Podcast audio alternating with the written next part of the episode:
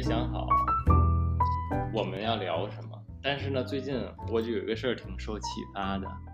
我在那个和别人玩牌，和三个朋友玩牌，然后我们就一共四个人嘛，四个人是两两一组，就两个人一组，两个人一组。但是你你玩牌不就有先走的有后走的，他他不能两个人两个人的走，他就一个人一个人的走。但是呢，这个最后分输赢呢，那就看你这一组的输赢。那这个就不能单独看你谁先走谁后走，所以呢就要积分制。比如第一个人走积一分，然后第二个人走可能积零点五分，以此类推，然后最后算你们这一组人，就你这两个人的总分和另外两个人的总分相比，谁更高，就哪一组就赢。你能理解我说的这意思吗？嗯，可以理解。然后，嗯。之后开始呢，我们就说，要不就这样，就是四三二一，就第一个走的积四分，然后第二个是三分，以此类推。但这样呢，就有一个问题，就是比如我是第一个走的，我积四分，然后呢，我的我的队友是第四个走的，他积一分，那这样就是五分嘛。但是对方就是二三走的嘛，也是五分，所以这样就会出现一个平局的问题。所以我们就说，那怎么怎么改进一下这个呢？于是乎，我们又把它改成了五三二一，就是第一个人走积五分。但是这样有一个问题，就是只要第一个人走了，这个游戏就不用玩了，因为你第一个人走已经积五分了。那无论他的队友是第几个走，你们都会赢。对，所以这个这个非常麻烦嘛。然后。那后来我们就改成了四三二零，我们觉得这样比较好，因为你第一个人走的虽然四分，但是呢，你的队友也得，嗯，他也要奋斗，不能躺平，因为他一旦躺平了，他就他要是最后又走他是零分，那你人家走二三走的就是五分嘛，就比你要多，他就，他就能赢。这样呢，也是让后走的呢还有个能赢的机会，让这个游戏还能玩得下去。所以。就这件事儿，我们在制定这个规则，当然当时就是玩儿嘛，就是也赌了点钱。然后后来我就一直在想，嗯，就是最近又结合一个新闻，就说，呃，原来中国有一个医生，这个医生呢，因为中国一直是以药养医，就是这个医药代表啊、药厂啊养着这些医生，给他们一些提成啊，他开开药之后。呃，拿着这个处方，他们会留一个底方，就可以找这个医药代表啊，要这个药品的回扣，这以药养医嘛。然后呢，这个医生是这样的，他呃有一个医药代表跟他来往了很长时间，然后给了他很多钱，但是这医药代表呢也不想完全被这个医生拿捏住，所以他在这个 医生的办公室里装了一个摄像头，然后呢，这个。但是因为这个效益又不好，可能药厂又不太好，他就被辞退了。辞退之后呢，他就想把这个摄像头拿回来，来讹这个医生一笔。他就在这个摄像头里，这个摄像头记录的所有的视频资料里啊，发现了好多这个医生，呃，就是平时收受患者红包的一些证据。他拿着这些证据就。去这个找这医生敲诈，说你给我一千二百万，然后就把这个，因为因因为他这个数，他这个数额具体的数额，他一定是他在这个里能看到的嘛，呃，一千二百万这事儿就没了。但这医生砍价了，医生砍到一百万，就说我给你一百万，你把视频给我。那你想这么谈，肯定就是差一位数，肯定是谈谈不拢嘛。最后这个人就把这事儿给捅出去了，就到了纪检部门去举报了这个医生。举报之后呢，这个纪检部门把医生就给抓起来了。抓起来之后呢，先给拘留了，就去查，发现他账户上有三千三千多万。然后这事儿还没完，这三千多万让这医生交代，说你你交代交代这钱是怎么来的吧？这医生就说大部分都是开飞刀挣的，没也没有发票，也没有什么，就是开飞刀出去别的医院给别的患者请他去开刀，给他一定的好处费，就开飞刀挣。只有也不是二百多万，二百九十多万还二百六十多万吧，大概是这样一个数字啊，是是，呃，人家贿行贿的贿赂的。那当然，很多猜测就说，那这二百九十多万来自于谁？就是来自于这个医药代表，因为只有这个医药代表去举报他给过多少钱，这才有明确的他收受贿赂的证据。剩下的他都可以说是开飞刀，因为没人愿意为这事儿证明。所以呢，最后判这个医生是以什么巨额收入来源不明罪判了他，但是呢，以敲诈罪、敲诈勒索罪判了这个医药代表。后来最戏剧性的是什么？这个医生被判了三年，医药代表被判了五年。然后这个医生出来之后呢，还又在原来的那个医院又当上了医生。因为吊吊销他职业医职业医师资格证，然后他又回来了，又当上了。所以结合这件事，我就我就考虑这个规则是真的重要。就是规则有的时候它是会鼓励人去做正义的事儿，有的时候它就是这个规则的设置就是故意让让人不要去做正义的事儿。你像这个，他其实他举报，他当然他勒索有问题。但是这样下去就造成一种后果，就是告诉这些医药代表，你们都老实点，别去举报医生。你举报医生，你就可能比医生还多坐两年牢。所以这个我是觉得，哎，这这这个件事儿吧，通过玩牌这件事儿联想到这件事儿，然后呢，还有最近的是。是什么地儿的？长沙的嘛？是湘雅二院的那个医生的那个新闻，你有没有看？就是他在做手术的时候，把急诊的手术，把什么病人好的没没问题的什么肠子呀什么都给切了那个。啊，那个我看了。这是中国，因为丽他他是台湾人，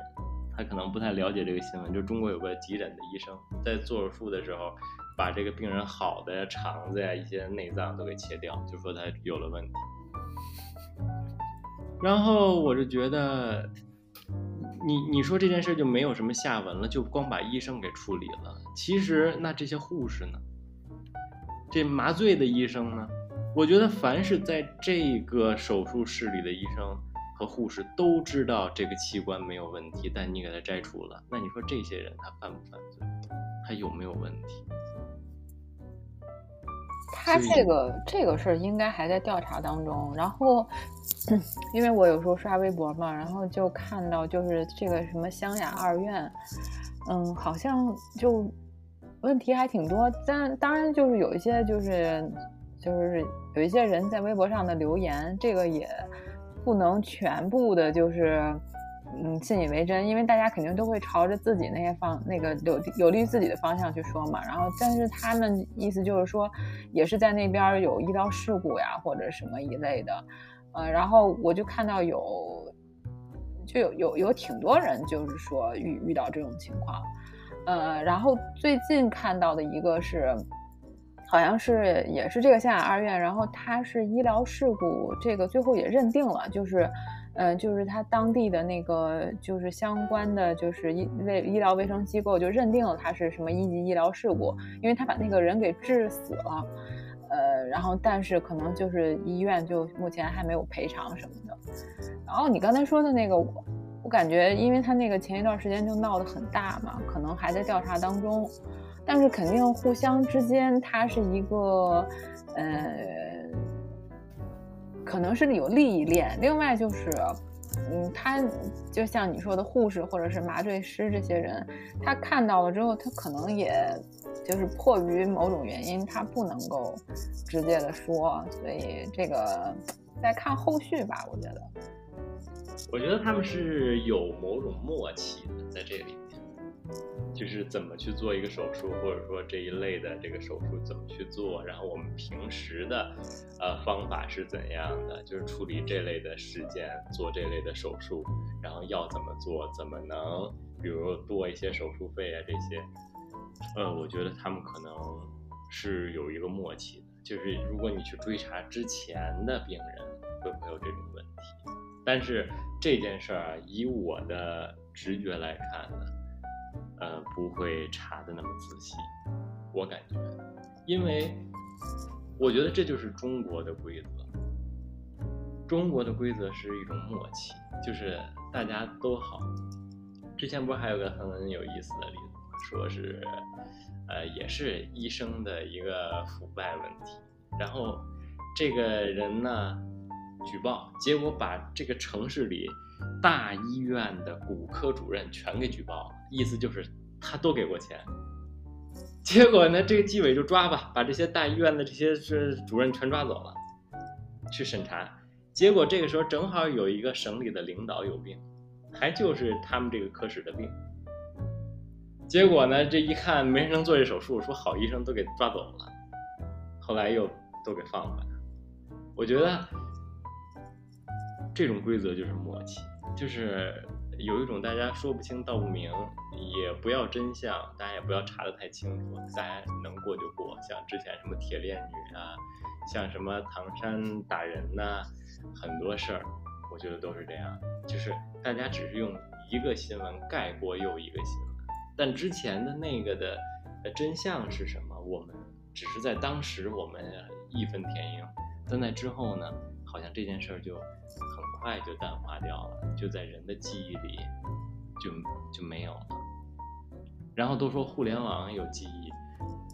互联网在有些国家它也没有记忆了，逐渐就删掉。所以，我觉得这是现在，现在是在一个新的世界里，我们有各种科技，有各种设备，但是我们还是对很多涉及真相的，我们想要探究的一些东西，我们实际上是不知道的。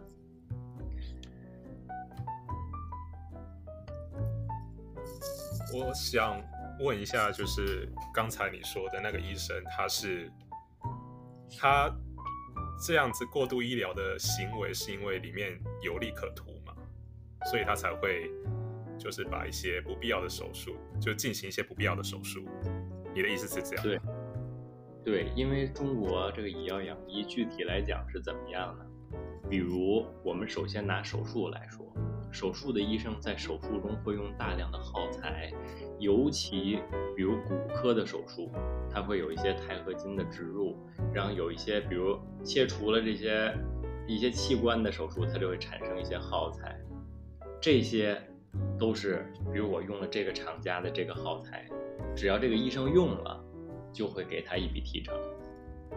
在手术这个领域呢，可能不太透明，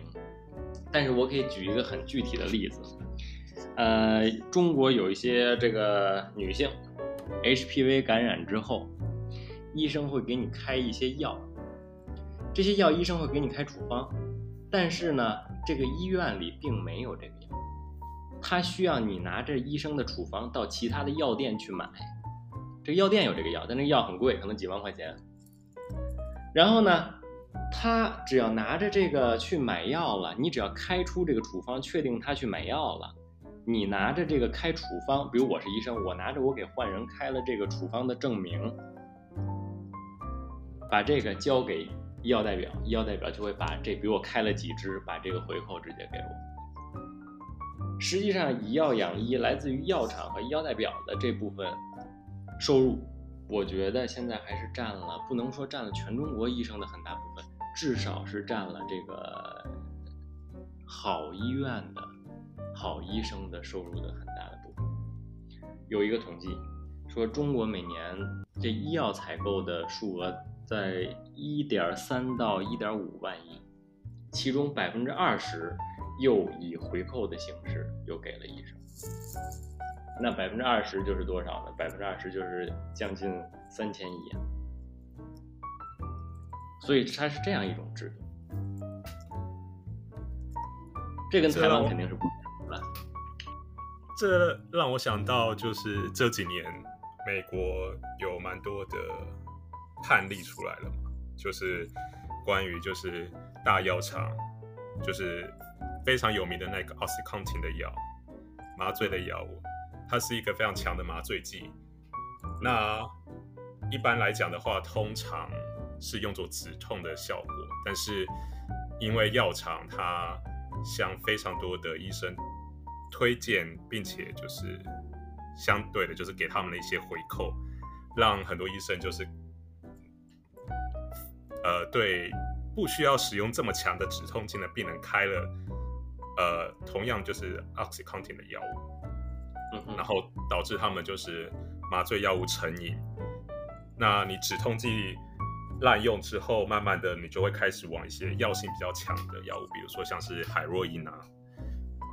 这也是就是我记得好像赔了几十亿还是几百亿美元吧。那其实我比较好奇的是，呃，这件这种事情在美国其实所在多有，就是在历史上非常非常多，就是因为呃，美国它本身它的药厂它就是一个很大的问题，就是它可以透过一些回扣或者是透过一些市场的机制去影响医生的用药。嗯但中国作为一个呃政府，相对来讲，它能够管控的层面就是比较强、比较广。它照理来讲，应该是能够更积极的去介入这样子的一个行为模，呃，这样子的一个作为，就是在医药上面，药厂或者是医药代表，呃，贿赂医生，然后呃做多余的手术，或者是呃开给病人就是不需要多余的药物、额外的药物，然后从中获取差价这样子的事情，应该在政府来讲的话，它应该是有更多的作为才对吧？嗯，或者是说，它应该有更多的工具可以去控制这样的行为。呃，我觉得是是是这样的，但是这个要考虑到这个前一段那个那个词怎么讲的？他什么他方是腐败嘛，就是就怕不怕医生贪得多，就怕一条路一直贪，这一条线全在贪。这个又让我想起一句话，就是一个电视剧里的一句话，一个毒贩说的。他说要分给这个呃这个警察，他这个警察他黑化了的警察，分给他百分之十的钱，是三百万。然后呢，这个人想要更多，这个毒贩就说了一句话，他说他这个毒品里啊，有很多个百分之十要分分给若干个人，就是他打通的是这一条线。不光医生在贪，有可能医疗系统的本身的管理者也在贪，甚至可能贪的更多。这不是你看又结合一个，今天好像是针对医生的批评，实际上不是这样的。之前也有一个新闻，一个医生要把他的孩子办去一个好大学上学，结果他在这个过程中被诈骗了多少呢？就说有一个人能帮他办，分二十五次还是二十六次，总之二十多次吧左右，给这个人一共打了三个亿，这就是中国。当然不能说中国，肯定不是中国所有医生都有三个亿，这你放心。但是，他就是这种贪污腐败的现象，绝不只是在某几个医生或者一个小群体，因为我觉得就像你所说，因为中国是一个强权政治，你你不可能你在强权政治里你能自己捞好处，所以它肯定是一条线，我认为是一条线的，是整个体系的，是医疗体系内部可能都存在非常大的问题。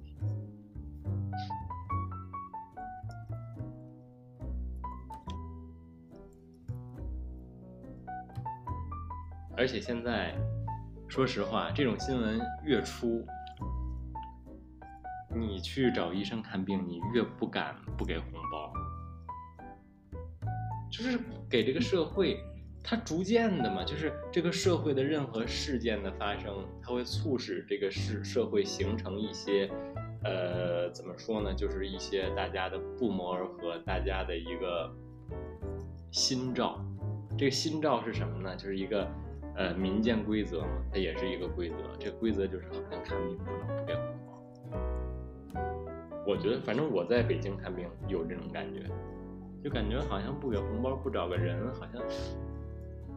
不踏实。就搞得我看病就跟我是毒贩一样，我不给警察点钱我不踏实。很多毒贩贩毒不也这样吗？他不愿意给警察钱，他愿意给警察钱，因为他给了警察钱，他犯的才踏实。那警察不收他钱，他反而有点不踏实。那红包文化这件事情是，嗯，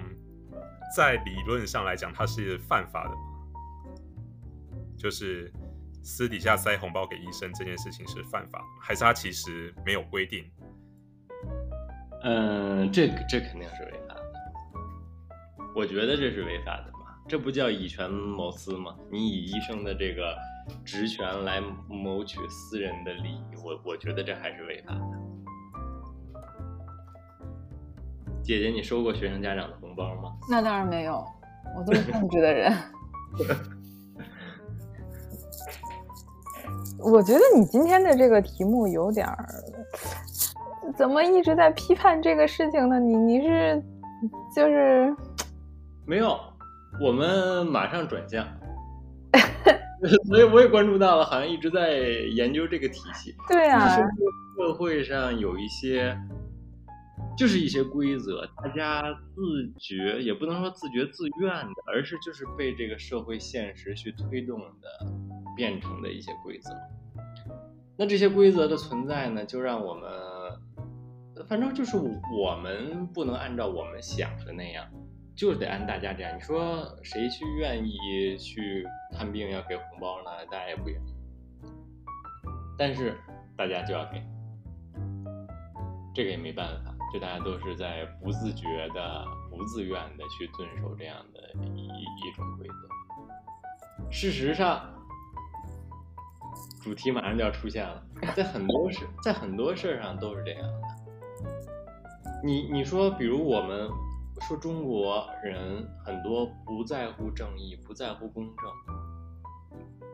当然是有的，但是是不是他个人的意志决定的呢？我认为这个是有待商榷。很多时候就是环境决定，就是环境，你互联网的环境，一个消息爆炸的社会，一个快节奏的社会，它逐渐它就形成了这么一种大家的不谋而合。整个社会有这样一种规则，就是用新的、更爆炸性的消息来代替这些老的消息，而不是把一个消息一挖到底，挖得非常透彻，挖得非常深入。对很多事儿都是这样。比如说到台湾之前。这个有一个非常非常有意思，中国有一个节目叫《海峡两岸》。前几天，前天，准确的说是前天，《海峡两岸》就说说这个民进党撒钱拉选票。然后呢，他举了一什么例子呢？他说，民进党给青年结婚生孩子，给孕妇给钱，直接发钱，说太过分了。说这个是花钱拉选票，因为我觉得现在中国也面临同样的问题，就是生孩子人比较少，大家生生育意愿好像比较低。然后呢，大家听完这个之后啊，就觉得嗯，好像是你你好像是在花钱买选票。但是这个就是我觉得就是怎么带风向的问题了，风向嘛，就是我们这个社会的规则嘛，大家就顺着这风向一吹。事实上，我觉得这个问题暴露出两点，我我比较我我想说的是两点。第一，为什么共产党不用花钱买选票？因为中国没有其他的执政党，也没有在野党。也没有反对的，所以你当然不用花钱买选票。第二个问题就是，你也鼓励人生孩子，但你舍不得拿钱，所以你要说人鼓励生孩子给一些钱是这个花钱买选票。但实际上，在你深挖这个信息呢，我发现不光是民进党，来国民党，蒋万安也说要给什么，呃，四万台币，是不是？好像是有这么一个鼓励青年人生生育。我觉得给钱实际上是一个非常直接的，呃，鼓励生育的方法，因为是大家生育率低，生育意愿低，我觉得还很大程度上是受限于成本的问题。生孩子也要考虑成本，所以我不觉得这有什么错。说要给钱啊，要给补贴，这有什么错？但实际上，在中国人眼里，这好像就很奇怪。至少在中国媒体眼里，这很奇怪。然后我看底下的评论，确实也带动了一些啊，底下的人好像也是义愤填膺。当然，我不知道是不是人工智能的评论。还是真的人的评论？你在哪里看的评论啊？什么什么渠道上面？抖音啊。就我我觉得哈，就是先说这个评论，就是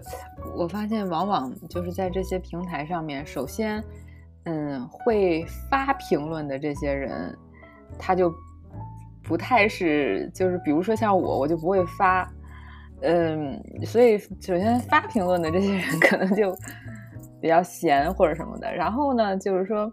会会会去点赞的，就是会会去还愿意去点赞的那些很多有些人，我觉得就是也比较怎么说呢？反正我觉得很多这些不能代表一个，我就表达的不清楚。反正我就觉得他们很多的那个那个观点是很偏激或者是什么的，然后往往是这种观点，可能是因为。嗯，就是那个平台的那个主要的那个呃活跃用户，或者是愿意去发表观点的这些用户，就是由于这个原因，就导致说有一些在我看来就是很偏激的评论，它往往能得到比较高的赞。我不知道我有没有说清楚，就是就是有些人他不会去跑到那个地方去去去说评论或者看什么，就像我就默默的看一下就好了。但是啊，就当笑话看。对，但是反正就是说，嗯，怎么说呢？就是，嗯，就就我觉得是这样，就是比如说我我心里可能对这件事情对这件事情有一个评判，然后呢，呃，有一个什么，但是，呃，呃，我不会去表达。另外呢，就别人表达了之后，我可能也不会在下面去跟，然后就。特别的，就是往往我觉得，往往在这些就是公众的这个平台上，特别的积极表达自己观点的人呢，就不是特别 那个，就是什么的人，我不好不好说，反正是，嗯，能理解那个意思。对啊，所以所以，嗯，就那个，就比如说，嗯。呃，今天啊，呃，我在那个，嗯，微信的视频号里面就有个叫一一条，一条那个他发的一个，然后发的一个是，嗯，这个人大概是，呃，一个男的，四十岁左右，他是一个艺术家，他是做那个，呃，就是应该是属于那个金属器的，就是他是。呃，就是做的都是通过金属，然后他什么捶打呀，或者什么做出艺术品。然后这个人在介绍他自己经历，因为一条拍的就那种有点有点类似于，类似于就是有点像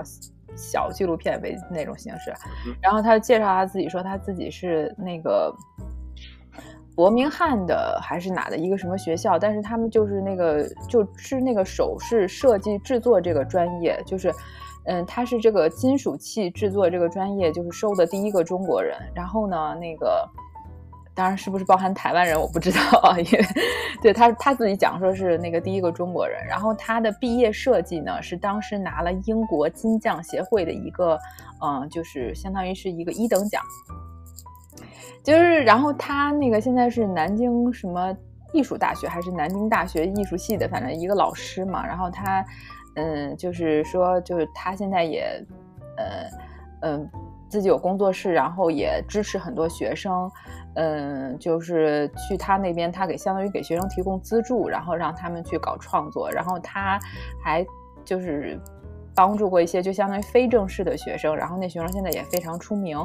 就是很短的几分钟的这么一个小片子。然后呢，我跟你说，我想说的是下面的评论，因为你刚才讲到评论了，然后下面的评论呢，就就有一个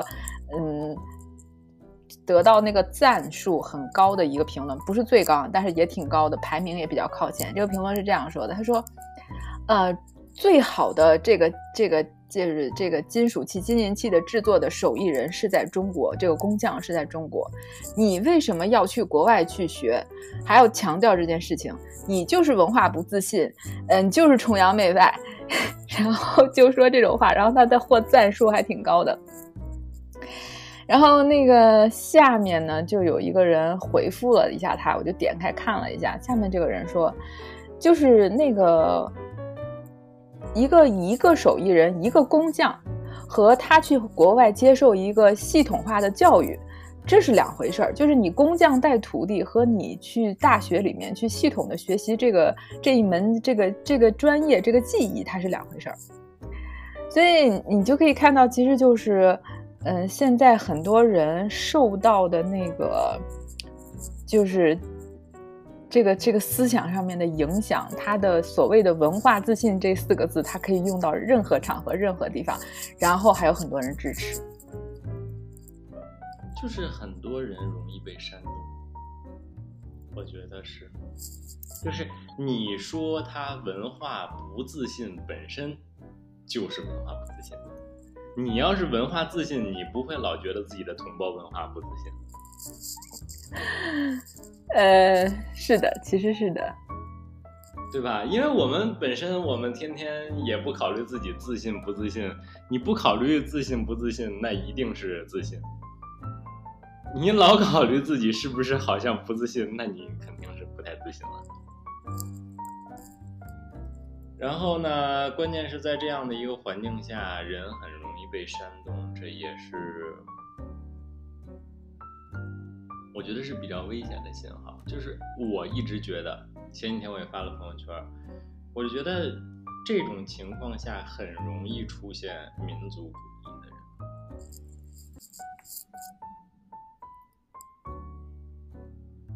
容易有极端的。一些极端的想法、极端情绪的一些人产生，在这个环境。现在你发现，其实国内的一些媒体，我觉得报道的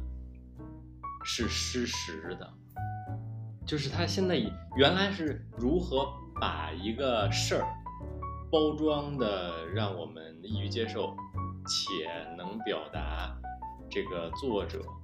或者说，领导想表达的一个观念，但现在我觉得不是很多事儿的表达，就是完全他就不表达真的东西。例如，比较老的例子，佩洛西去台湾，他一降落，马上新华社发，中国苏三五战机正在穿越台湾海峡。后来台湾媒体发。假新闻，这就很打脸吧？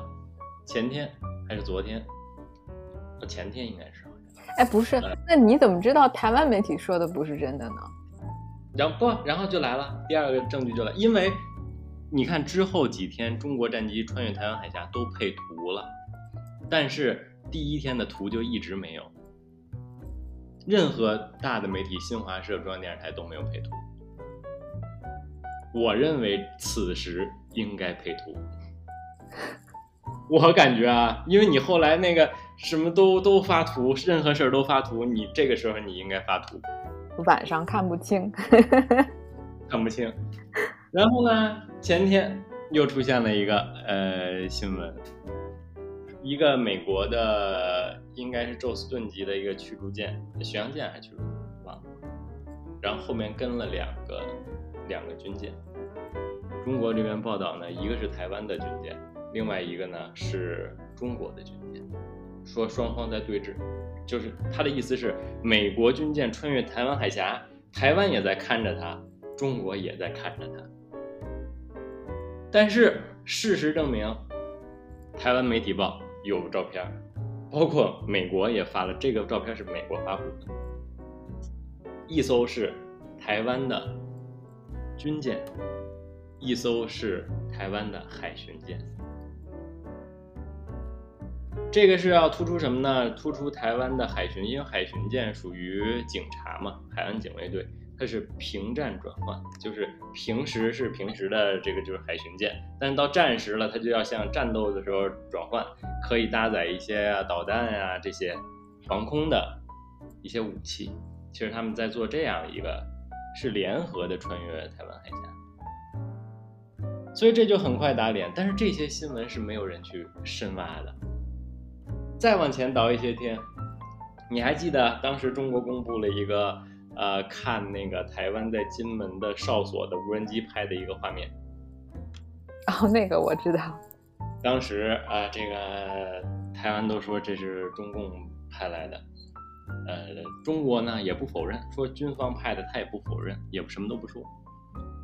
然后呢，哪就是这周吧，台湾打下来了一个飞机。把无人机给打下来了，这件事儿很多媒体都在报，彭博社呀、CNN 都在报，因为这是第一枪嘛，台湾开枪了，把这飞机给打下来了。结果胡锡进发声了，胡锡进说这个只是中国民间的，类似于就是无人机爱好者的飞机，意思是台湾不要太极端，不要制造。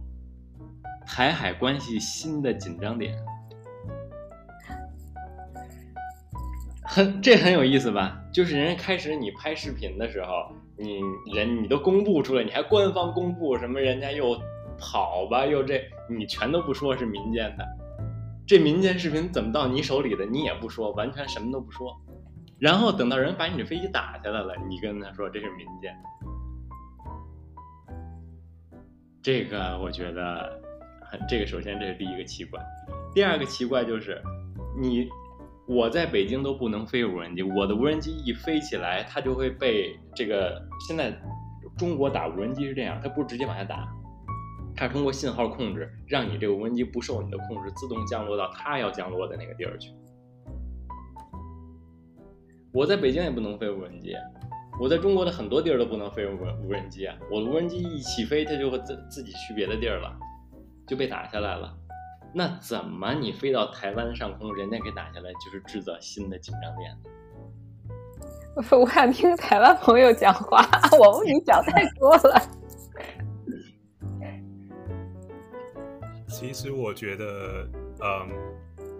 先回到之前那个讯息的事情吧，就是台海两边所发布的讯息不一样，那个是。老生常谈的这个，从呃一九四九年开始到现在，两边的新闻发布永远都不会是在同一个论调上面的，所以这个事情就是稀松平常。但是我觉得在当代网络非常发达的情况之下，嗯，最大的问题是在于就是我们其实一般来讲。大部分理性的读者可能都会想说，我想要多方查证来确定我的资讯是正确的，或至少在某种程度上面，它是更接近真实发生的事情的。可是，在网络如此发达的情况之下，所有人都可以发布讯息，而且可以伪装成官方或者甚至是第一手资讯的情况之下，如果要不管是带风向，或者是要引导舆论的方向的话，它其实并不一定要非常认真的，或者是精细的去塑造出一个资讯。它其实恰恰相反的，它可以用非常粗糙的手法去提供你一个另外的可能。也就是说，今天不管是中国还是台湾两边的说法是怎么样子。另外一边提出来另外一个说法，即使看起来很多人看起来他可能如此的荒谬，或者是如此的不可能，可是他提出来的讯息还是可以造成某种程度的影响。这个影响就在于他给了很多人另外一种可能的想象。就比如说，中国发布的讯息，台湾如果反驳的话，可能很多中国的网友就会说，呃，哦，不是，可能很多台湾的网友就会说，呃，你怎么知道中国政府说的不是真的呢？说不定是台湾政府在说谎啊。同样的，vice versa，就是台湾政府发布的讯息，中国政府也可以去反驳他。中国的网友也可以觉得说。你怎么知道台湾说的不是真的？说不定中国政府在骗我们，他只是想要面子而已。就是你如果再去看到最近发生的事情，比如说像我们在看俄乌战争的时候，你会发现来自俄国的很多消息都非常的，你可能会觉得它非常的荒谬，呃，觉得有点不可思议，为什么呃俄罗斯的官方媒体或者是他们的政府的发言人可以用一些。呃，在我们认为看起来像是笑话或者是自打脸的方式去发布这个讯息，可是对他们来讲，真实性或者是说服性其实不是很重要。它重要的是提供另外一种可能，让一些心里面没有定见的人觉得，说不定俄国说的是真的，说不定它有一个可能性，而这就会造成很多呃在社会里面的矛盾跟冲突。我觉得这个是现在的舆论场里面最。最最难去控制的，也就是说，他即使再怎么的荒谬，他都可能会被一部分的人所追随。这件事情在从疫情发生之后，它就变得更更为急剧，或者是说，你如果去看川普上台的那一段时间，他就是。到目前为止，共和党里面还是有非常非常多的川普的追随者。我觉得这就是最大最大的问题，就是即使你我们这些人可能偏向更理性、偏向更客观、偏向追求多方查证的人，觉得川普说的话很多都很不着边际，很多都很天马行空，很多都是谎言，但是依旧还是会有一批人去追随他。而这批人在网络上的声量，在很多情况之下，他都可以影响整个舆论场的走向。我觉得这个是现在最麻烦的一件事情，也是最容易让双方或者是社会整个情绪处在一个非常不安定的状态。嗯，其实。我觉得是这样的，因为你说这和我们的信息爆炸有没有关？因为有的时候我觉得是这样，我自己的体会，一个消息来了，我要马上分享，我马上说，我可能再过两天之后，我再跟别人聊这个事儿，人就觉得，哎，这事儿好像过去很久了，好像已经就是他虽然现在信息非常多。获得信息的渠道非常多，但是好像给我们的时间很少。我们没有那么多的时间去深挖、去调查、去听更多的意见，我们就得迫不及待的把这个事儿去分享出去，或者说跟别人有一定的交流，或者说别人就会跟你来交流这件事儿。等到你你静下心来，你真的去研究它的时候，你真的去思考它的时候，等你思考出一定结果，你再输出的时候，它就已经变成了一个旧闻。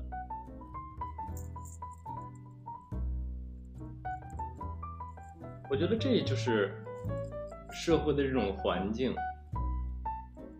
给人很大的压力。原来我们得到消息的渠道很少。呃，可能是通过报纸啊，最早的时候可能是通过报纸。你看报纸就是一天你就消化掉一张报纸的这些上面的事儿，当然这里面还有很多是你不感兴趣的，所以你你可以，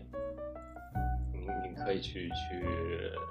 看、去消化，甚至去调查。而且原来的消息渠道少，针对同一个消息，它可能就是这一张报纸介绍的这一个新闻，你可能再不会得到。任何新闻和它是相同的，说相同的事儿。但是现在就单纯一个军舰跨过台湾海峡，你这翻十分钟抖音，可能有三条都是，所以你就会针对一个新闻积累了大量的表面的信息，然后没有深入的，因为大家，你你想在抖音上，你想获得更多的赞，你想获得更多的评论，你必须得第一时间，我觉得现在及时性很重要。那个可信可查，仿佛现在都不是那么重要，因为你速度嘛，速度一上来肯定就是，呃，萝卜快了不洗泥，我觉得是这种感觉。其实我最大的质疑点是，为什么会想要 到抖音上面去获得 可靠的资讯这件事情，这个这个的动机是什么？因为。抖音，我我这样理解啊，因为我平时看 YouTube 和抖音，我最大的呃区别或者说我最大的场景不同是，我在比如转呼啦圈，我在吃饭的时候我要看 YouTube，但是我在拉屎的时候我要看抖音，因因为。这这这当然了，这很好像很不很不优雅，但事实就是这么情况。因为拉屎时间很短，我要看一集 YouTube，我就会觉得，哎呀，好像，哎，搞得要得病。但是抖音，我短短拉屎五分钟，仿佛你这批阅奏折一样，感觉天下大事全部都收入你的眼中。当然，我看的主要是一些做饭。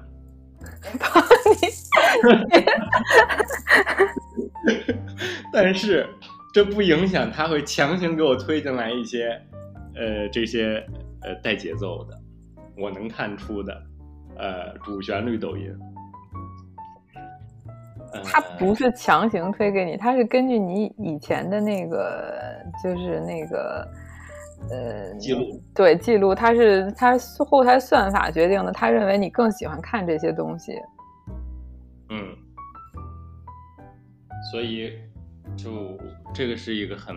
就它逐渐的，因为它很爽，它确实很爽。感兴趣划掉，不不感兴趣划掉，不是感兴趣留下，不感兴趣划掉。就是批阅奏折一样，你看 TikTok，我觉得在瑞典那边也很火啊，好像大家都在刷刷刷，就那种快节奏的，好像大家对这个很有冲击力，它对人的那种冲击力很强。我觉得人是追求信息爆炸，仿佛人在从单位时间内获得更多信息这件事上得到快感，是群体性的快感。就是大家都觉得刷刷刷一分钟刷十个视频，再怎么着一点儿，我我觉得这样更更更爽一些。那你就不要去相信上面的东西，就你你只是当一个娱乐来看它好了。你干嘛要相信上面说的话呢？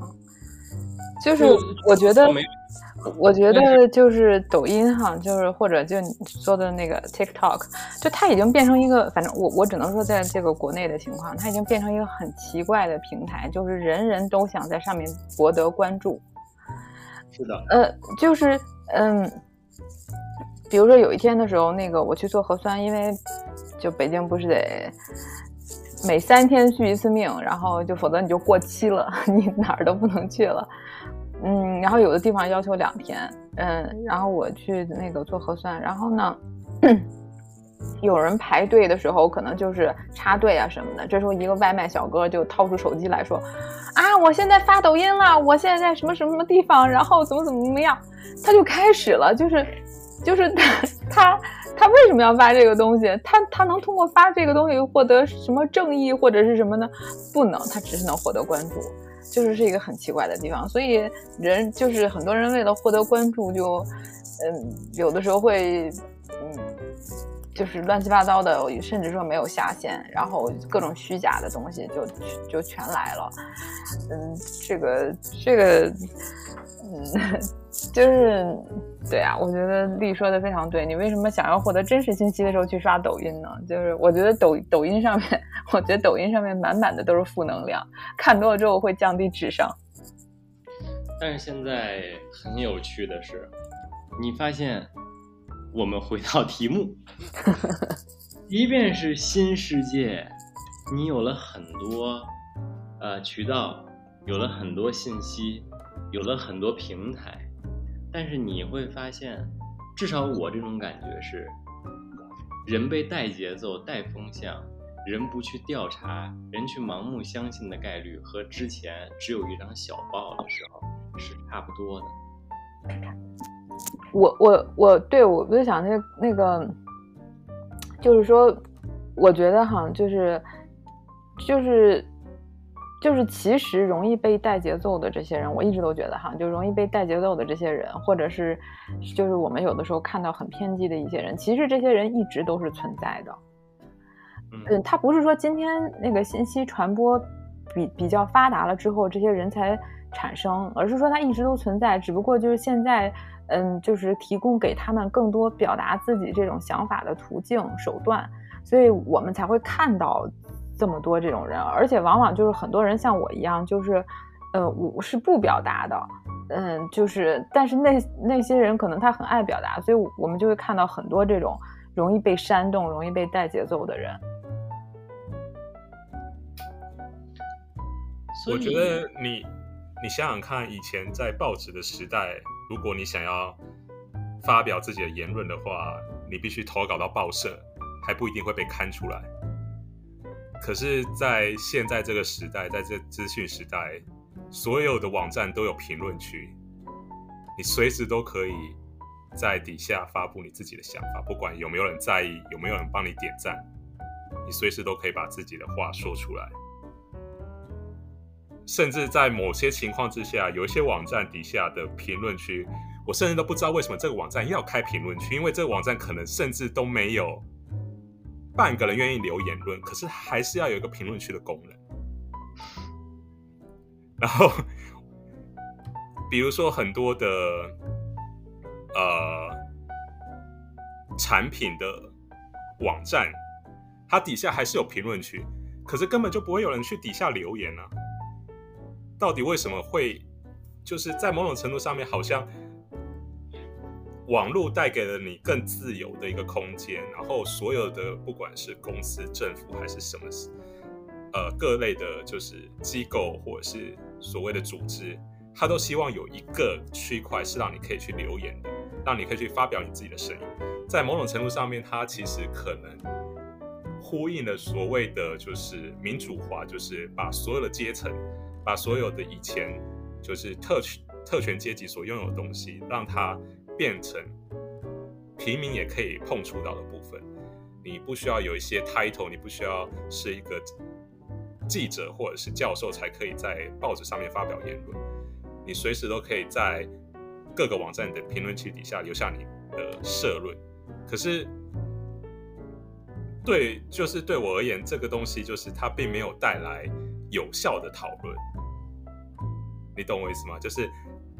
它在跟以前的所谓的报纸的时代那一种，就是在透过社论投稿，然后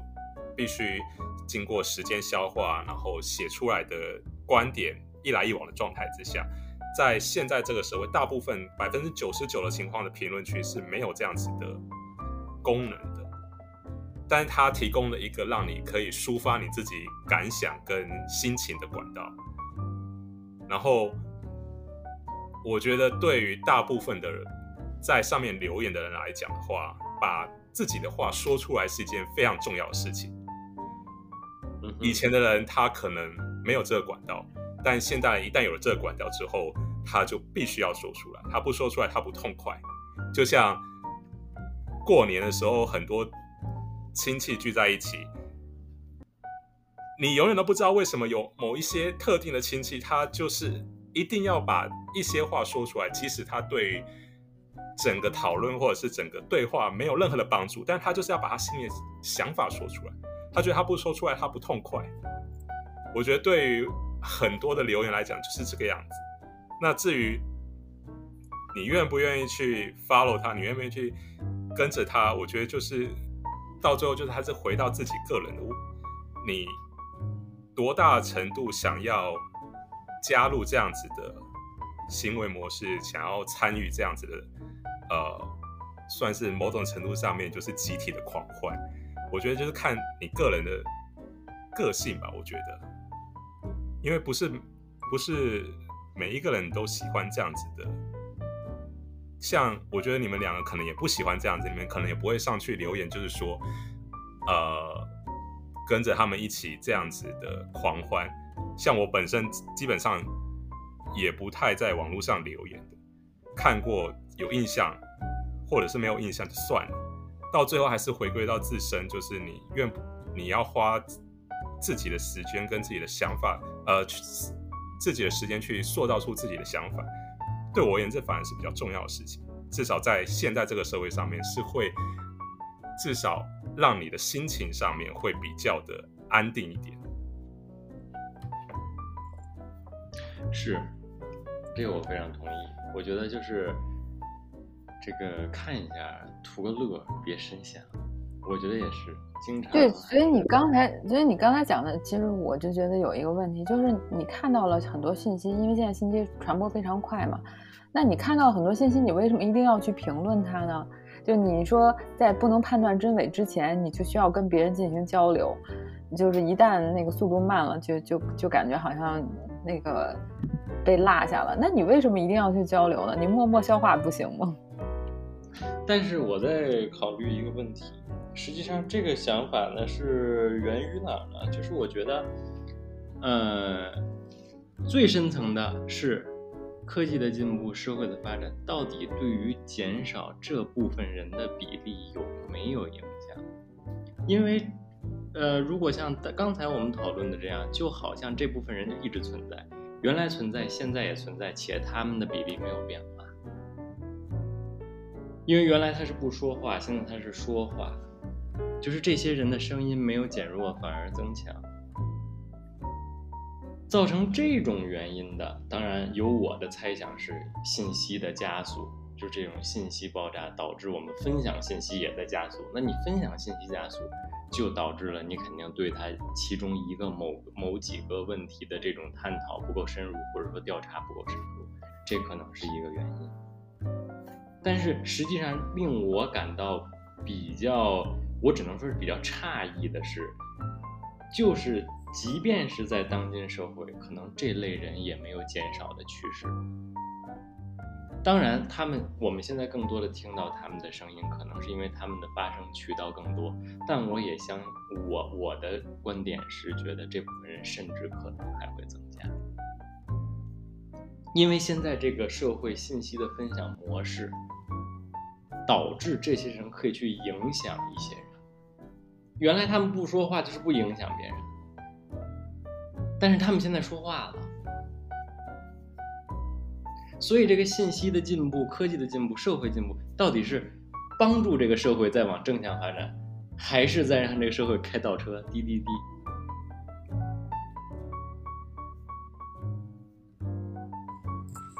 其实这个也是我之前，之前我在我的一个文章里我也写过，就是说，嗯。言论自由到底是什么自由？我觉得现在是一个言论自由很应该被探讨的一个时间，因为你反就反正我现在觉得这个言论自由绝不是现在这样，当然现在在有些国家它也不自由，因为今天美国大使馆发了一个文章，美国大使馆今天就这个。新疆那个人权报告发了一个文章，结果刚发出就被和谐。现在大使馆发的文章都会被和谐。当然了，所以你不能说有言论自由，但是我也在想，中国肯定言论不自由，但是哪儿自由？例如，瑞典可能自由，但自由和不自由，我不能说自由不好，但是这样的自由好不好？就是我所有人都可以去发声，有脑子没有脑子我全可以去发声，然后会影响很多人，这样好不好？我觉得任何呃，比如我言论自由的提出是在原来，因为原来一个人能影响的范围有限，每个人又都渴望发声，所以他当然有言论自由，是一个时代的趋势，是社会进步的体现。但是绝对的自由有没有呢？绝对的自由肯定是没有的，总都是相对的自由。所以我觉得。发展到现在这个程度，可能对于大多数国家、大多数民主国家来说，实际上应该追求一种相对的不自由，因为你现在一个人能影响的很多。原来至少大部分国家的通讯社呀、电视台呀，还是要追求真相。原来中国也是有正经焦点访谈的。然后现在也有焦点访谈，然后昨天的焦点访谈不就是这个 那个？呃，然后今天说的哦，今天说的是抗战胜利。呃，抗战胜利。我觉得言论自由这件事情，虽然我们一直在讲言论自由，但是言论自由跟呃言论不负责是两件事情。是的。言论自由一直以来，我觉得在应该讲说，在所有的民主国家，或者是比较所谓的法治或者是开放的国家来讲的话，言论自由的定义应该是你在说话了之前，你不会受到审查。也就是说，在你的话说出去之前，政府并不能够决定你该说什么或不该说什么。可是，当你的话一旦说出去了，后续会带来的相应的责任跟反应，这是这不是在言论自由的保护范畴里面。比如说，我可不可以去诽谤一个人？当然可以，这是我的言论自由。可是当我的诽谤的话语一说出去，我就要负起这个相应的责任，我可能会被告。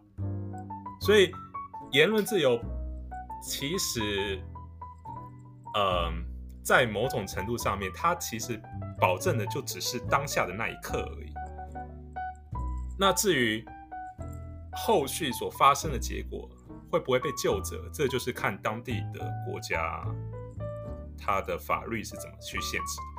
你的责任，你对你自己负的言论的责任有多大？这样讲好了，在台湾有一个蛮有趣的现象，就是。呃，因为有有一条罪是呃公然侮辱，就是你如果用一些比较呃脏的话去骂其他人，在某种程度上面，它是可以成立罪名的。那这就很妙了，因为什么样子的话才算是对一个人？产生的侮辱，甚至他的定义就是造成他的人格跟自尊受损。那有过去有非常非常多不同的案例，但是因为每一个审理的法官他的自由心证不一样，所以每一个人所受到的惩处不一样，因此就有人去整理出一张所谓的呃脏话呃。脏话行情表，也就是说，骂不同的脏话，你会被罚不同的价格。比如说，呃，可能骂涉及到对方的父母啊之类的，你可能罚台币三千元。可是，如果说你是骂对方，比如说是可能，呃，是性工作者或之类的这一种，跟他人生比较相关的，可能是几万块之类的。也就是说。言论自由所带来的相应责任一直都是浮动的，它不是一个有一个所谓的呃一个恒定的或者是一个呃共通的标准。但是言论自由要保障的，其实应该就是在你当下说话的时候，并没有人可以控制你要说或不说什么。那这代表了一件事情，就是他要去相信。你的人民，他自己有认知能力，或他自己有足够理性去判断他自己接下来要说出来的话，到底会不会触犯到某一些法律？也就是说，你说出来的话会不会伤害到其他人？你说出来的话是不是诽谤其他人？你说出来的话是不是有呃扭曲事实的部分？这个是你自己的自身判断能力，但我不能够阻止你。就是如果你想要犯蠢，但是我也我也没办法阻止你犯蠢，你懂我意思吗？就是我，所以我觉得言论自由跟言论责任这两件事情是必须要分开去看的。那我觉得在可能在中国舆论场，现在最大的问题就是有一部分的呃握有就是比如说网络平台权利的人，或者是公共媒体的人，他能他有一定的能力去决定你在说话的当下，他让不让你的话说出来，让他让你的呃你的呃你的意见。在按下发出键的那一瞬间，他可能他有权利来决定要不要刊登你的话。那这个当然就是很明显的，这个就是违反了言论自由的部分。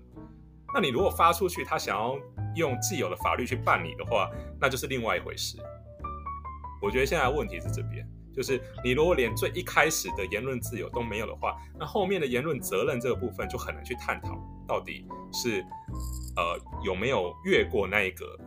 比例原则？言论自由这个，现在在中国呀是这样，你可以说，但你发不出去，然后呢，我还把你抓了，相当于钓鱼执法。你这个平台就是这样，这个筛选掉一些吧，我估计还会把后台一些数据啊。提交给一些部门，结果呢，你这话没说出去吧，不要紧，人还没了。这个，哎，我觉得你一直这样讲，就 会给我们台湾同胞的心里，就是搞一个很不好的印象。事实上是啊，我发的有有几个朋友圈都是这样，就我这边能看到它，但是别人都看不到，因为很异常，因为可能我我认为。会有人点赞的，没人点赞，然后我就会问，我说你看见了吗？他说没看见。你说他是什么时候把这条搞掉的呢？他后台始终都有人在监控呀，就是那个，嗯，前两天的时候，然后那个，就是我我那个卖房的中介嘛，然后他就说那个，嗯，就是中介那个人他的微信被禁言了。然后他为什么被禁言呢？就他自我总结啊，是因为，嗯，他之前就是帮一个那个，嗯，他之前的一个客户，然后要寄那个国际的包裹，好像是，嗯，把手机可能是从国内寄到加拿大，还是加拿大寄到国内，反正就是，然后呢，他就建了一个微信群，然后那个群名可能就叫什么国际包裹，或者是国际什么快递什么一类的，然后他自己说，就因为这个，他被禁言了几天。他自己是这么讲的，但是具体是不是这样，我就不知道了。反正就是你那个后台始终都有人在看监控你发的一些信息啊什么的。就是，嗯，比如说，嗯，之前的时候不是都碰到过嘛？就是有的时候咱们转发一些东西，然后，嗯，就是你如果以某种形式就正常的形式转发的话，这个东西看起来就是我发出去了，我，但是，但是别人就看不到，在群里边，在微信群里面，别人就看不到。然后就是，但是我这边也显示发出去了，就是他他是有一套体系的，他肯定要监管你的，他是，嗯，应该是，我觉得按照丽的刚才说法，就是说是在言论不自由的基础上还有一个监管，所以这是这这很这很麻烦，因为因为我觉得被筛选掉的呢。有有相当一部分，我不能说筛选掉全部啊，我但我觉得可能被筛选掉的有相当一部分是是是至少是理性的话，啊，我们不在朋友圈里的这个什么发一些什么极端的民族主义的话，嗯，大部分是理性的，但是呢，恰恰是理性的没有享有言论自由。而煽动民族主义的一些比较极端的、没经过证实的话，有言论自由。这是，呃，我我觉得是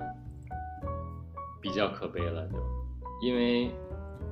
这也能解释为什么，呃，社会在进步，但是我们仿佛认为这些，呃，人，这些人的声音反而更大了，或者他们的人数没有在减少，比例没有在减少。我觉得这也是一个原因。因为他们的声音能出来，理性的声音出不来，那他们的声音就会去影响更多的人。我现在发现，我认为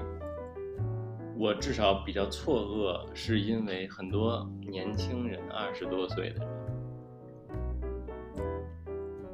呃，非常的，我觉得有民族主义的这种倾向，经常在朋友圈里发一些这种内容。啊，我觉得这么不理性的话都能发出来，我我的很正常的一些话发不出来，这是不好。啊，然后也能解释为什么这些二十多岁的很年轻的人，你感觉他应该是，呃，这个能接受到更多的真实讯息的这些人。有更多理智想法的这些人，会有民族主义的倾向的原因呢？可能也是听了太多这样的话，就会被洗脑。而且最近呢，我在跟一个同学聊天这个同学跟我聊，这个同学也有留学的经历，也有，而且他很小就出去了。他是多少年之后回到中国工作？嗯，他的想法，我觉得这几年是完全的改变。我不知道是什么，因为我跟他深聊了几次，也没有，我也没有感悟到，没有体会到到底是什么让他产生了这种变化。我觉得之前呢，可能说这个。中国是厉害国，是一种笑称，感觉好像开玩笑一样。厉害国、清明宗这些，对吧？但是真的，我发现不是，是有相当一部分人信，相当一部分人认为这是事实。厉害国是什么意思啊？厉害国就是厉害了我的国吗？哦，因为这是主流的宣传啊，他们接触到的就是这些东西啊，所以。这个就是我认为的一点，就是在这样一个一个环境之下，更难，我我们也更难发声，我们也更难理智。同时，这种环境也会让下一代人觉得，他们当然可能会觉得幸福，因为朝鲜人也幸福，但是可能这就是一个封闭，这。之所以最近有人在鼓吹，有人在给这个闭关锁国找理论依据，有一些专家，我觉得就是这样，因为消息的封锁，它一定要伴随着闭关锁国。我觉得不存在这样一个国家，消息是封锁的，但是呢，国际贸易、国际往来是自，这是正常的，是自然的。我觉得是不存在这样的。所以现在有一些专家出来给闭关锁国找理论依据，在我的呃意识里，我会觉得，那这可能是真的，因为这是你选谁的问题。现在中国是到了一个权衡的时候，你是更加封闭，那你更加封闭，言论更加不自由，你一定要闭关锁国，或者你开放，开放呢相对的开放一些贸易，开放一些言。是在一个我觉得是在权衡的，但是现在我我看到的一些报道，我认为中国是有向更封闭去倾斜的这么一种可能。可能大家觉得这样挺好吧？就是就是我说的嘛，朝鲜人的幸福，朝鲜人也幸福。对啊。我觉得这个在应该讲说，当然这可能是在可能是政府有意识的去筛选，但是即使是生活在民主自由跟开放的政治制度底下的人民，很多人其实也乐于就是待在他们自己的同温层里面，因为。待在同温层里面是一件非常非常舒服的一件事情，你不需要动脑筋，你不需要去接受那些会挑战你既有想法的事物，就像是有些人他可能吃惯了某一个，呃，吃惯了他自己的家乡菜，他不愿意去尝试新的菜色是一样的道理，就是挑战本身是带来接受新来的事物，接受新来的观点，本身就是带来一定的风险的，它可能会。影响到你既有的世界观跟你的思想体系，对于很多人而言，我觉得他并没有做好心理准备去承受这样子的挑战，以及他后面所带来的风险。所以，与其去跨出那一步去接受这样子的讯息刺激，以及呃，去去思考自己自己的。呃，思想体系是不是真正的可以让自己更开放，或者是更进一步的去接受其他不同观点？这是一件非常非常具有挑战性的事情。嗯，比如说，在很多时候你会发现有一些有一些，比如说像在台湾有一些教授，他可能。在自己的呃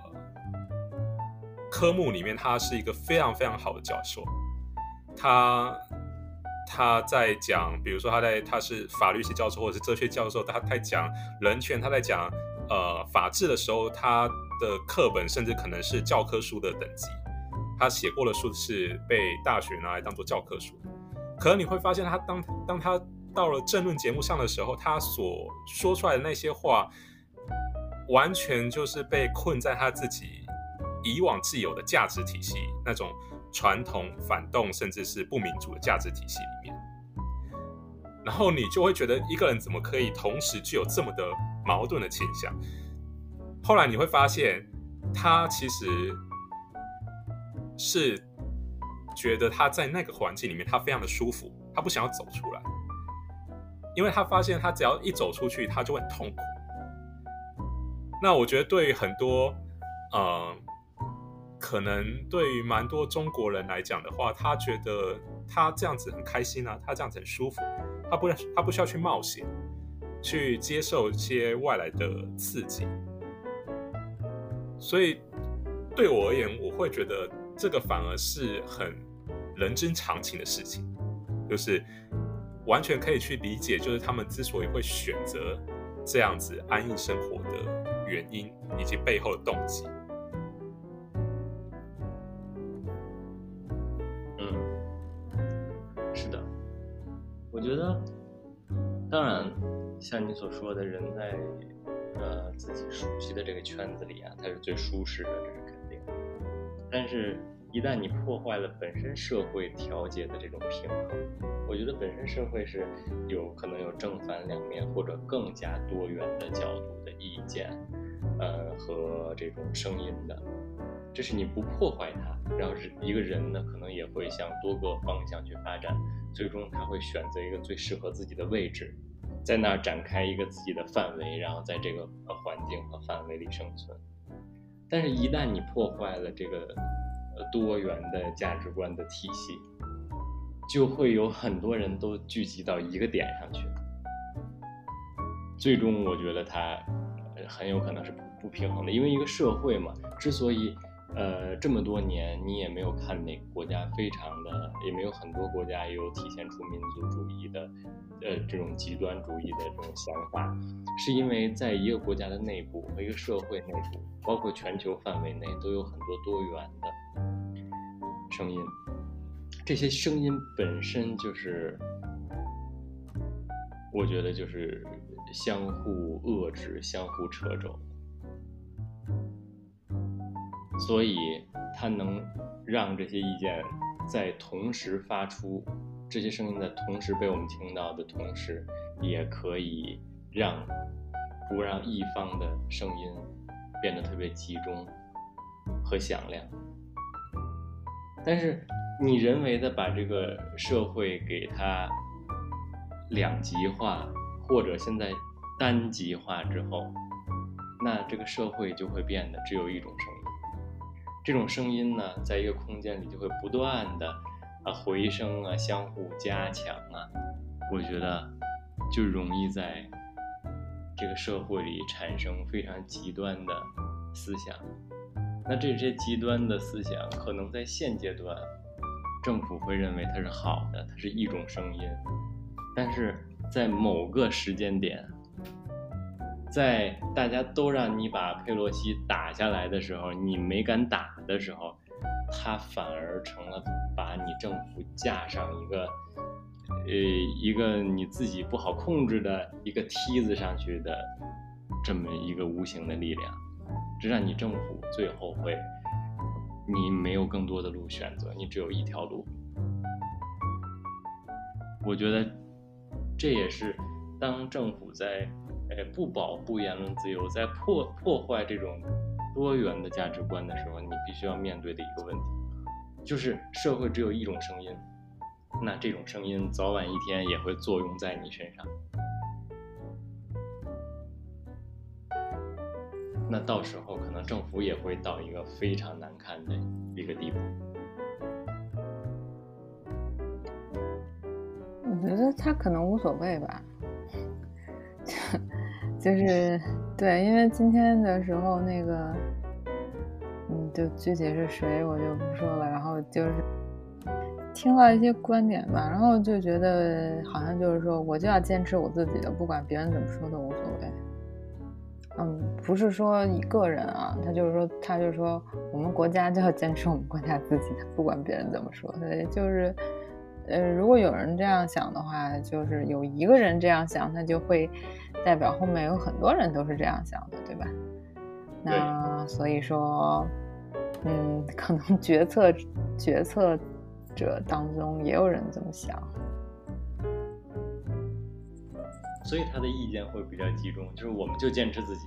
因为我觉得这种就是所谓我刚才说的这个声音之间的相互作用。就如果你只有一种声音的话，就好像你在一个空场，你就喊一句话。然后这个话的回声啊，就反复在你耳边萦绕。这个声音之间，我觉得也是有加强的，就好像人意见之间的加强一样。就两个意见相同的人碰到一起，他绝对是一加一大于二，他就很自信。这个我有特别明显的一种体会，就是在我高中的时候，高中学习很不好，做那个数学题的第八道最难的选择题，老是做做不对。然后只要这时候有一个人考试之后跟我选的一样，我就特别有信心，我觉得我一定是对。结果发一卷子，俩人全错。我觉得就好像有这种感觉，就这种声音，你一个人说的时候，好像是不太自信的，但是一旦有一个人也这么说，你找到了共鸣之后，共鸣这个词特别好，真的是颅内高潮，就感觉真是对了。我又对了，我觉得这个就是为什么在抖音下面那些比较偏激的言论上面可能会得到赞数会比较多吧，因为这可能对他们来讲就是一个激励的效果，就是他们可以找到彼此在茫茫人海之中。哎哎，可能真是，说不定真是对。因为你如果在现实当中讲这么多比较偏激的话，你可能心里面还是会有点踌躇，就是说，哎，我这么讲话会不会太太极端了？别人可能会不会对我有一些另外的想法？可是如果在网络上，不管比如说你发出来的言论获得了非常非常多的赞。然后你发现这些点赞的人来自，呃，五湖四海，对，五湖四海，从从黑龙江到广东省 都有你的伙伴。这就是一种自信，就是他会加强他的这种自信，他就觉得自己的想法是对的。呃，如果这样一个人，他是有我觉得比较理性的想法的，或者说比较中立，或者说不太极端的想法的话，我觉得都是好，可以可以接受。但是如果这个人有极端的想法，这个就很危险。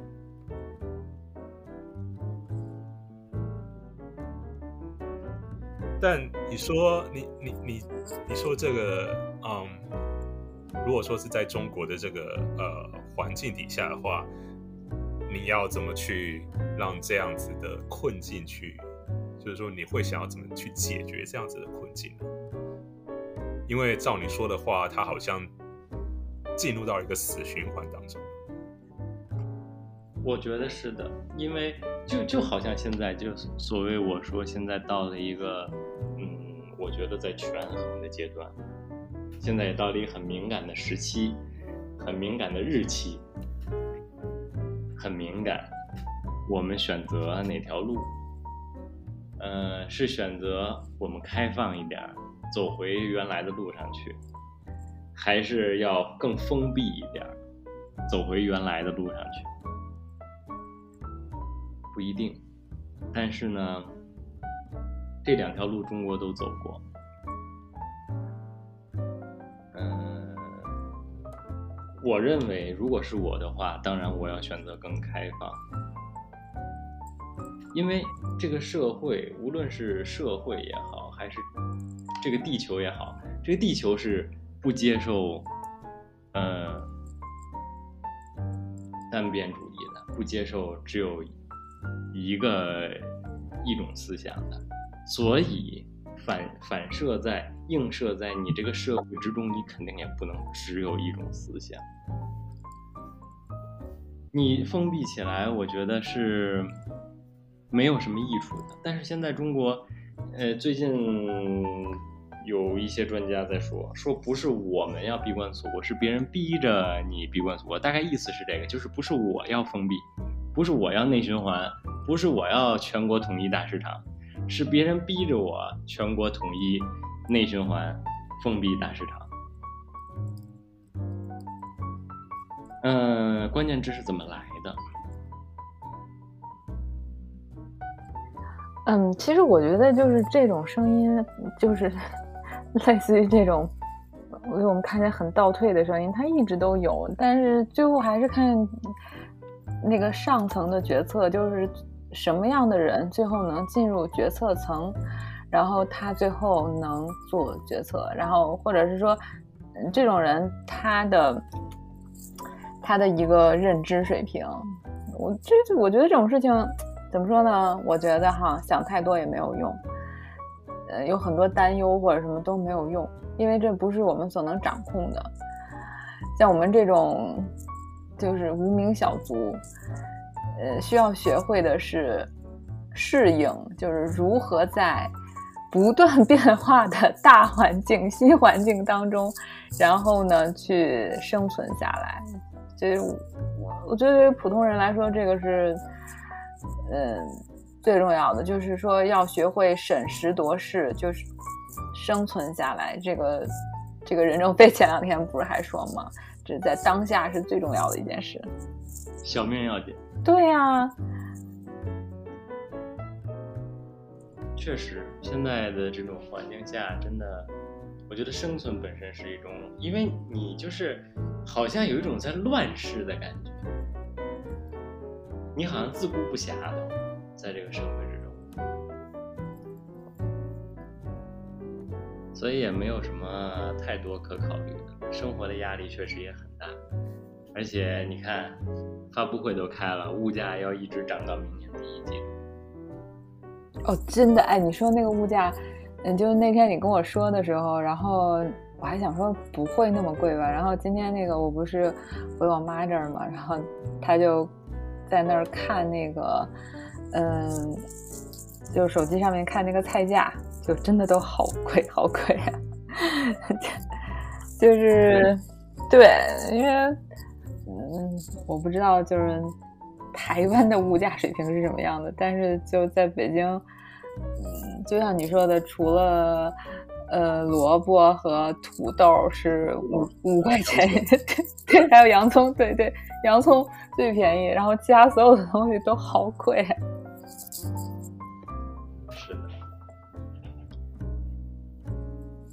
就大我先说，就对，呃，多贵哈，就是，嗯，因为我喜欢吃那个生菜嘛，然后就是那种球球生菜圆的那个，然后现在的价格大概是我想想，三个月之前的五倍吧，四到五倍。三个月之前的四到五倍。对对，就是现在但六六月份五六月份的时候很便宜，然后现在就差不多是四到五倍。关键是三个月之前还没开涨物价的发布会，这三个月都涨了四到五倍，然后现在开了一个物价上涨的发布会，告诉你得涨到明年第一季度。然后我觉得就是很好，怎么说呢？很很可笑的一点就是，如果看新闻联播，这个是有国家舆论的风向标啊。如果看新闻联播的话，全都是世界人民处在水深火热之中，就是 某某国家什么美国的物价上涨呀，然后什么。呃，什么，然后是包括什么什么韩国呀，什么就是全部都是别的国家，英国，什么欧洲能源价格，全部都是别人在涨价。中国就 中国就从来不说这件事情。其实我觉得这也是这这也是一件非常神奇的事情，因为啊、比如说在台湾，几乎所有的新闻，呃，从俄乌战争开始吧，你几乎每一天都可以看到就是物价上涨的新闻，不管是哪里的便当涨了啊，或者是哪一家餐厅，它因为台湾就是一个很小的地方，所以它新闻其实也没有什么太多有有趣的地方，所以它有时候会琐碎到让你会觉得这个东西有必要上新闻吗？比如说某一家连锁餐厅的蛋炒饭可能涨了十块台币之类的，所以你永远都可以看到，就是呃哪里的物价又涨了，呃哪里的价钱又涨了，但是可能在三四个月之后，会有一则小小的新闻告诉你说，原本涨价的蔬蔬菜的价格，呃，可能回复到原本的价格带了。但是我发现，不管是在欧美还是在台湾，呃，或者是在日本、韩国，其实很多民生新闻会比较偏向报坏不报好，就是往坏的方向走。就是比较会呃着重在自己呃就是的自己的社会里面的物价的波动，但是像比如说像中国这样子这么 focus 在外国的物价这件事情，我觉得是一件蛮神奇的事情。因为中国人有一句话叫做“报喜不报忧”，就是，嗯，就是对于自己国家，他只报好的，比如说那个，呃，之前油价、油价、油价可能是，嗯、上涨了，那个，嗯，就是怎么说呢？嗯，比如说，嗯，就是就是俄乌战争之后，然后不是国际油价波动，所以那个国内油价也波动嘛。假设说之前那个，嗯，每一升涨了这个三块钱，它一次就涨了三块钱，好，涨了一次，然后后面呢，就是这个油价有有下降，但是它是慢慢的下降的，它不是。它不是一次下降这么多，它可能每一次下降，第一次下降了一毛钱，第二次下降两毛钱，然后第三次下下降了五毛，然后加起来呢就是八毛钱，不到不到一不到一块，对吧？但它之前上涨三块，但是国内的新闻就会怎么怎么报道呢？它就会呃忽略掉前面那个 油价上涨涨三块的那件事那件事情，它就会说油价三连降，就是它的那个 题目就是油价什么国内油价。三连降就是这种，就会让你觉得好像那个油价就降了很多，但实际上还是比以前涨了很多。就是就是就国内的新闻都是这种这种风格的，跟你说的是完全相反的。我我前阵子去查了一下中国的油价，我发现中国油价甚至还比台湾的还贵。我就是那时候有点讶异，就是为什么中国的油价竟然比台湾还贵？因为台湾是一个完全不产油的地方，就是所有的油都是从国外买回来的，所以它受到国家国际的油价波动其实是非常大的。然后你如果再考量到就是中国的可能物价是以及它的薪资，然后再对应它的油价的话，就会发现，呃，中国油价其实有点。我自己个人会觉得它贵的有点离谱，因为这个就怎么说呢？我们说 台湾的中间商，我觉得是这样讲：，台湾的中间商、进口商没有赚那么多钱，然后那个中国的这个 把控石油进口的这些企业赚了太多的钱。嗯，前两天的时候，嗯，就是嗯，就是我们在国内说三桶油嘛，三桶油就是中石中国就是中石油、中石化和中海油这三个公司。嗯，前就八月份的时候有一则新闻是他们分红是八百五十亿。分红八百五十亿，呃，这个新闻当时出来的时候就被炒得很火，然后现在这个话题在微博上被禁了，就是搜不到了，这个这个消息就被就被屏蔽掉了，所以为什么油价贵就是这个原因，就是中国这些油企啊，它不需要投入技术，不需要搞太多研发，不需要在研发上有太多预算。为什么呢？因为他只要想多挣钱了，他不需要技术革新，他就去发改委哭，一哭油价就涨，利润就来了；一哭油价就涨，利润就来了。中国的油价就是这么涨上去的。